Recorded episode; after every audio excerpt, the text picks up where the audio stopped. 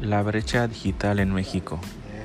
Para introducir al tema es importante definir tres conceptos clave, sociedad de la información, sociedad del conocimiento y brecha digital.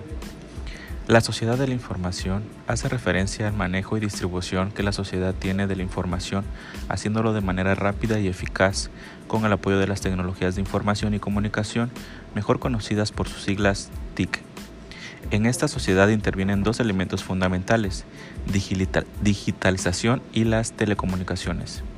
En cuanto a la sociedad del conocimiento, se favorece la autonomía social, englobando una integridad y participación de las TIC como factor de un cambio social, concibiendo al conocimiento como principal fuente de productividad y crecimiento.